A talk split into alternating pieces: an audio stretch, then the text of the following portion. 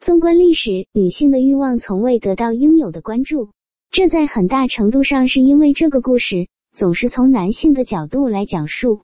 但可笑的是，我们所宣称的对女性和欲望的了解，就好比手里的一小撮盐巴，在大海面前微不足道。古代文献和宗教显示，对妇女性行为的压制是与生俱来的。仅以希腊神话为例，潘多拉，该神话中的第一个女人，要对释放世界上所有的邪恶负责。后来，在十六世纪，男性科学家发现了卵子对生殖的作用。在这一发现之后，女性的性欲被认为是不重要的。为什么呢？因为女性无论是否有欲望都能受孕，所以男人们得出结论。没有什么必要去关注女性的快乐，除了被压制之外，在更近的历史上，妇女的性行为也被错误的贴上了标签。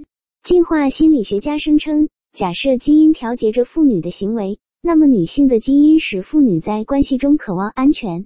因此，进化心理学家提出了父母投入理论。该理论指出，由于男性有无限的精子，在生殖过程中投入的精力很少，而女性有有限的卵子。在生殖过程中做更多的工作，付出更多，所以男性被设定为传播他们的种子，而女性必须仔细选择长期的生命伴侣。